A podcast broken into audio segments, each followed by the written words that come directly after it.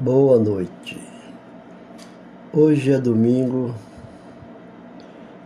Vamos falar nessa live de hoje, capítulo 25 do livro de Mateus. Precisamente no capítulo 25, verso 31 até o verso 46. Esse texto fala sobre a verdadeira comissão integral da igreja deixada por Jesus Cristo. É ajuda aos necessitados que se encontra nessa passagem. Pois envolve não apenas o alimento espiritual do homem, mas também do corpo e da alma e em todas as suas necessidades. Esta incumbência vem sendo deixada de lado por muitos cristãos, deixado de lado por muitos cristãos atualmente. Nessa passagem, Jesus mostra-se preocupado com a justiça social. E nesse capítulo 25 de Mateus, percebemos nós que, ainda que, além da importância de desempenharmos a nossa missão como Cristo a desempenhou, a nossa atitude para com os desfavorecidos será um preceito, um fundamental para o julgamento da humanidade no último dia. Então, prestamos atenção. É, no último dia. A maior preocupação da igreja, ela é revelada por Jesus, não é, não é com grandes templos religiosos. Não, Jesus não está preocupado com grandes templos religiosos, criações de novas instituições, ou com grandes eventos. Jesus não está preocupado com essas atitudes missionárias mas sim com as necessidades básicas da vida dos nossos semelhantes, principalmente nos momentos que nós vivemos hoje. Cristo veio para proclamar o reino de Deus. Se recebido e aceito, amenizaria as iniquidades e produziria um sentimento de família e responsabilidade mútua.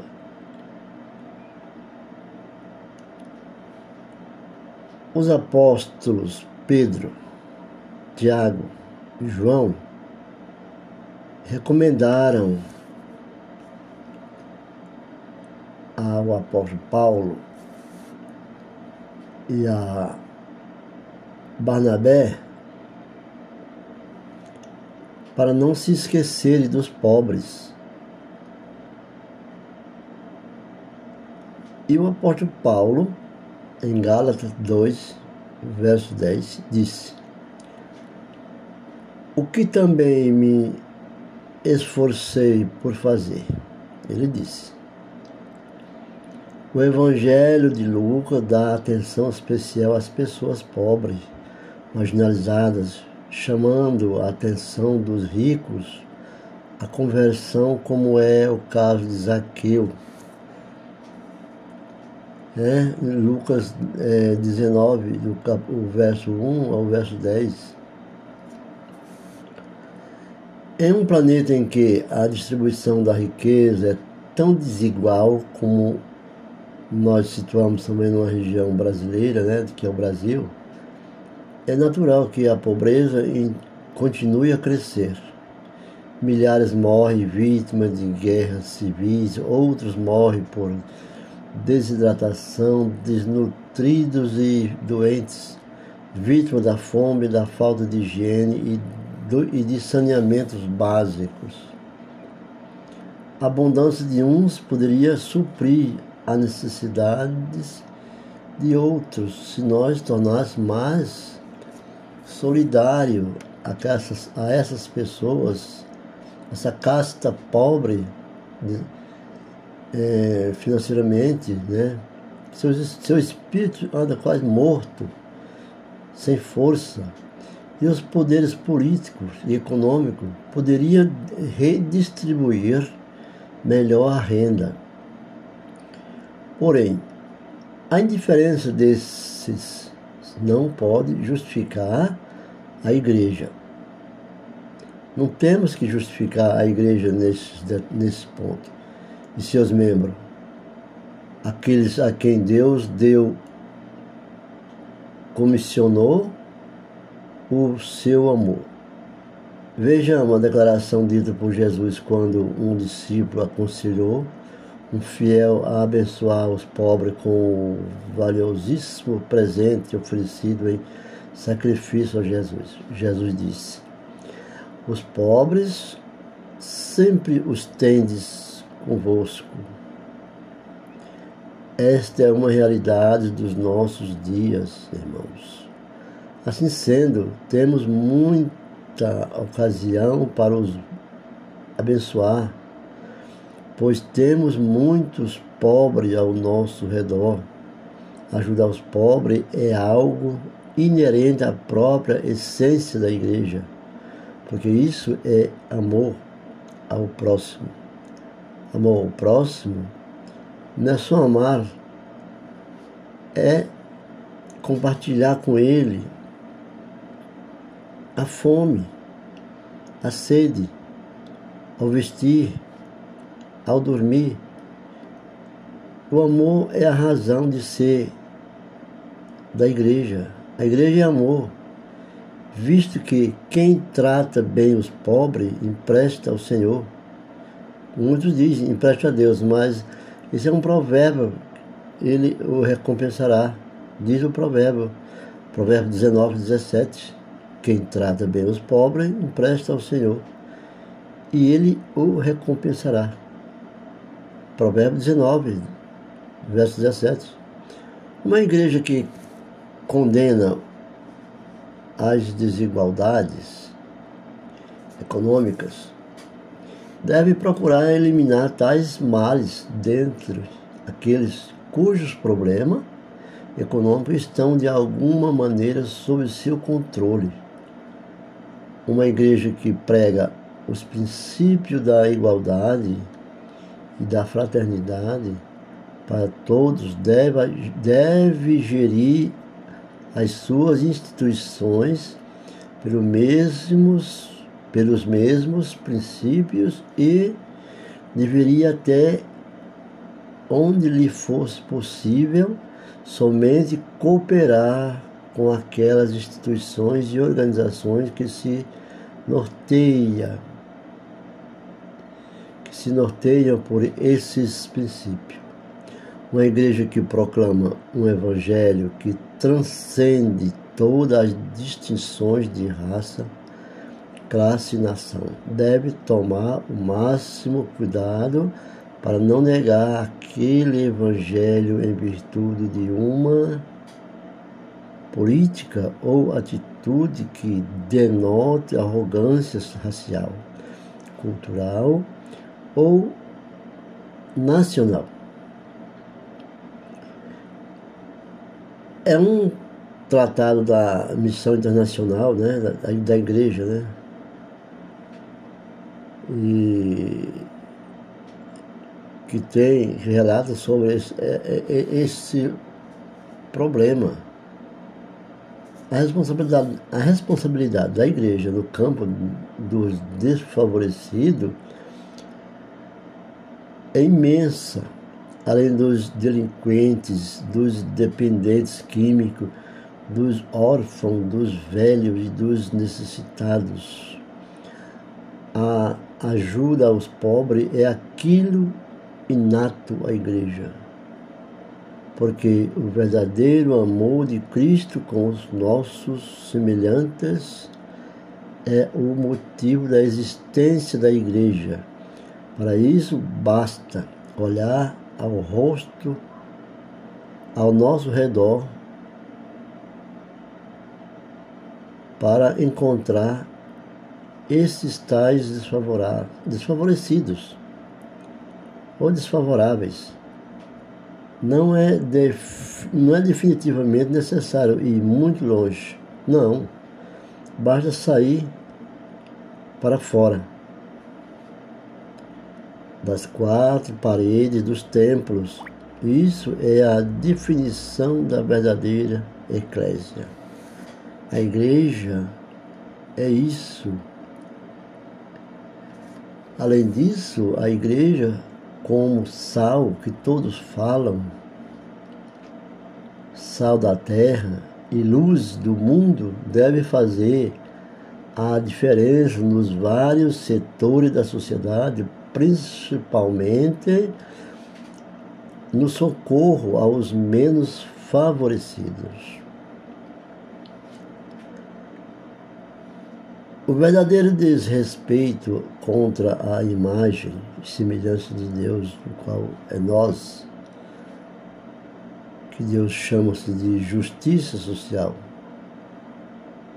Nós somos a semelhança de Deus e chama-se justi chama injustiça social. Essa injustiça tem minado nosso país e a igreja muitas vezes tem se omitido como se não tivesse nada a ver com isso. Fato é que a igreja não é a un... não é e nunca será uma entidade política. Igreja não é uma entidade política, nem deve se envolver em entidades políticas. A igreja é muito menos partidária. Porém, tem o dever moral e ético de ser a mais honesta das instituições, conforme salientou o escritor Jorge Goulart. Né? A igreja não prega. Jorge Goulart, é, o seu livro de 1941, página é, 229. No seu livro ele diz assim, ele diz, a igreja não prega uma forma de governo, mas cria uma consciência democrática, à luz dos conceitos de liberdade, de dignidade humana, de respeito ao próximo e, sobretudo, de amor a Deus e à humanidade. O livro dele fala sobre essa frase. Então, é uma citação que eu estou fazendo de leitura da obra, né? Que alguém pode pesquisar é, a igreja deveria ser impactada pelos milhões de pobres existentes no planeta. Lamentavelmente, não é isso que temos visto na, na maioria das igrejas brasileiras. O que temos assistido é um habituar-se à miséria dos nossos próximos, como se isto fosse apenas uma representação do reflexo do juízo de Deus. No entanto, é necessário que a igreja tenha indignação frente à miséria do semelhante, nem que, para isso, abra mão de sua ostentação e se tornando mais generosa diante daqueles que precisam. Porque a ostentação da igreja, da igreja, da eclésia, ela não favorece aos pobres e os necessitados. São as quatro paredes, e isso não é missão. Os sofrimentos emocionais e, o, e os espirituais têm crescido na sociedade no qual nós vivemos, por causa das expectativas não alcançadas e do ritmo frenético da vida, principalmente nos momentos que vivemos atualmente, exageradas, exorbitantes dessa pandemia que já existiu em algumas épocas passadas, mas agora voltou com mais força. Existem pessoas que precisam de, da igreja por estarem sofrendo por relacionamentos partidos. Relacionamentos partidos. Por não se encontrarem, por não se realizarem, por não serem tão bem sucedida e nem tão compre... competitiva na sua vida, no seu desejo. É também essa a sua vocação. Oferecer um, um ouvido, escutá-lo, ouvir, para que ele ouça a voz do Senhor, que ouve com empatia, um ouvido que ouve com empatia de compreensão, que não julga quando não tem uma solução, as partes, um atenuante para que nivele a condição desesperada, mas ajuda a encontrar caminhos para fora do sofrimento. Portanto, o papel da igreja tem que se ser voltada para uma ação social. E de forma integral que supra as necessidades da comunidade na qual está inserida em toda a sua plenitude de igreja. Porque a missão integral da igreja, a consciência social da igreja brasileira atualmente, parece ser maior do que há algumas décadas. Né?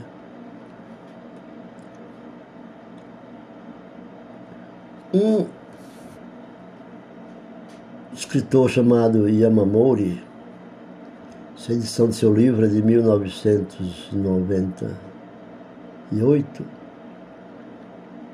ele disse que, embora a igreja venha melhorando sua visão social, ainda não amadureceu tanto em sua concepção de missão integral.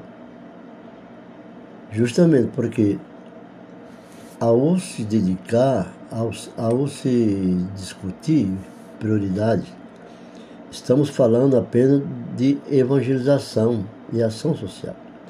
A igreja deixa de fazer bem as duas coisas. A missão integral, mas nós também temos a, miss, a missão parcial. No entanto, ao nosso olhar, a evangelização e a responsabilidade social devem andar junto, juntas as duas, como causa e efeito de uma mesma verdade evangélica. Não que ambas devam ser entendidas como sendo a mesma coisa. E também não estamos afirmando que sejam duas coisas completamente separadas.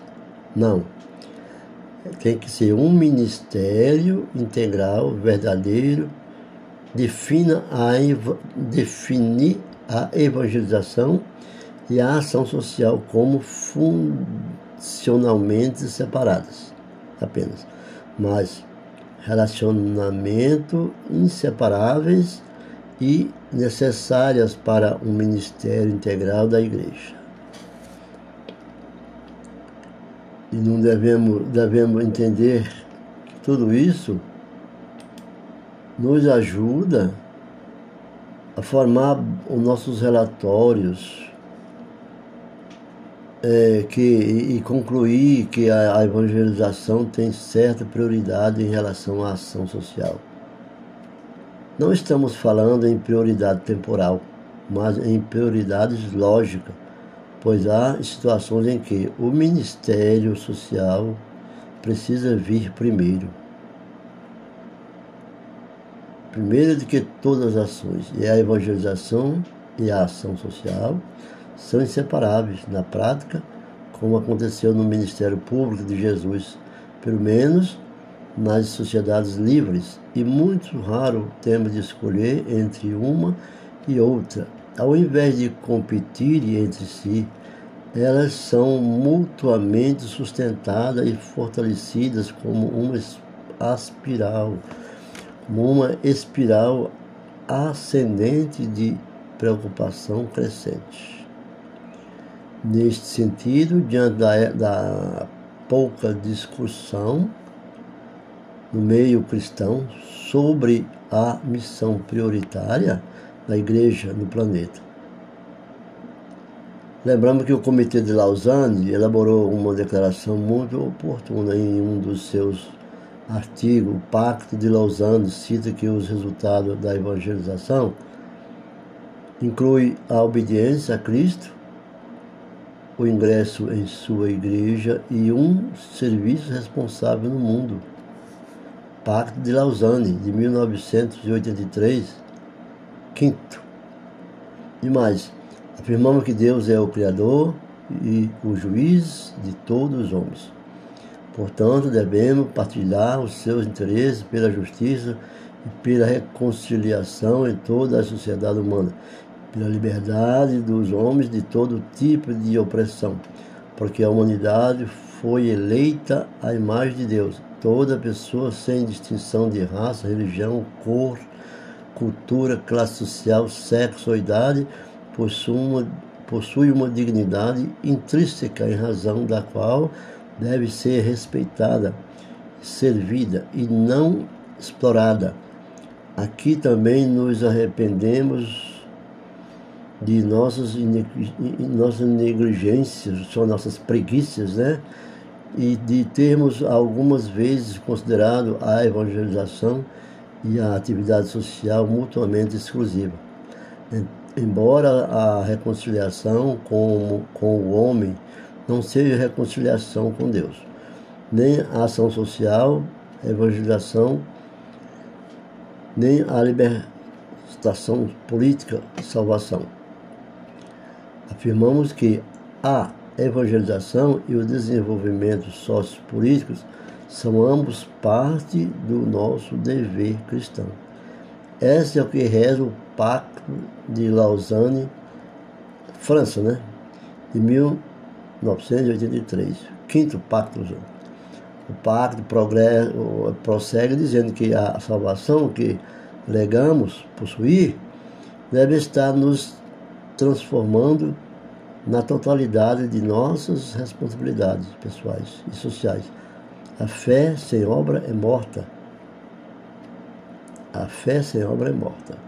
A missão integral da igreja é bíblica, não uma filosofia ou uma necessidade passageira, mas sim uma verdade bíblica que precisa ser é, resgatada e praticada em sua totalidade urgentemente. A Bíblia Sagrada não existe para satisfazer os nossos interesses carnais. Ela é doutrina e prática. Além disso, Deus não nos permite optar por apenas um desses seus aspectos doutrinários e práticos, pois a sua palavra é uma só e serve para todos, e assim deve ser a missão integral da igreja. Vamos lutar, vamos trabalhar para que nossos olhos sejam voltados, o nosso olhar é voltado para Cristo, vendo a imagem e a semelhança, imitando a Cristo no seu ministério público, para podermos alcançar a missão integral de Deus. E é ampliar o serviço, é ampla missão, assim como a missão integral da igreja, visto que a dimensão de, dessa missão é vertical. É, o compromisso da igreja com Deus e horizontal, resultado nela um compromisso com a criação em geral, com o ser humano. É, então, a igreja está criada, a igreja está feita no, no, no, vertical. Agora nós temos que trabalhar na condição horizontal, que ela, ela é a que resulta em um compromisso com a criação de Deus, e em geral com, com o ser humano, em particular. definir a missão integral da igreja em comunhão, adoração, edificação, evangelismo e serviço. Ainda tendo a Bíblia como embasamento da missão integral das igrejas, a missão integral tem raízes bíblicas profundas. Ela adverte tanto no Antigo como no Novo Testamento. A Bíblia ordena a igreja que ministre a pessoa como um todo. Isso quer dizer que se deve atender tanto às necessidades físicas como às espirituais que estão inseparavelmente relacionadas, ainda que sejam separadas em termos funcionais. Ficamos por aqui. Desejo que o Senhor Deus abençoe a sua vida. Compartilhe esse texto, compartilhe essa live digital para que as pessoas tomem suas atitudes, venha para o Senhor, tenha a visão voltada para os necessitados, que eles precisam ser vistos como seres humanos.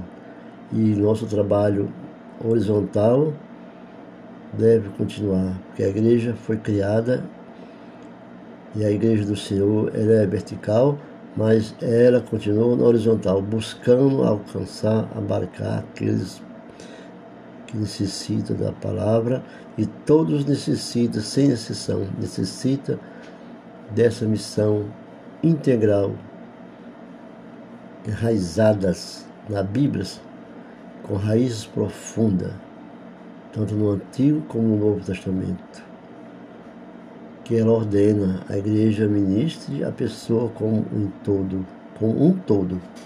Quer dizer, que se deve atender tanto às necessidades físicas como às necessidades espirituais. Fica com Deus e até a próxima.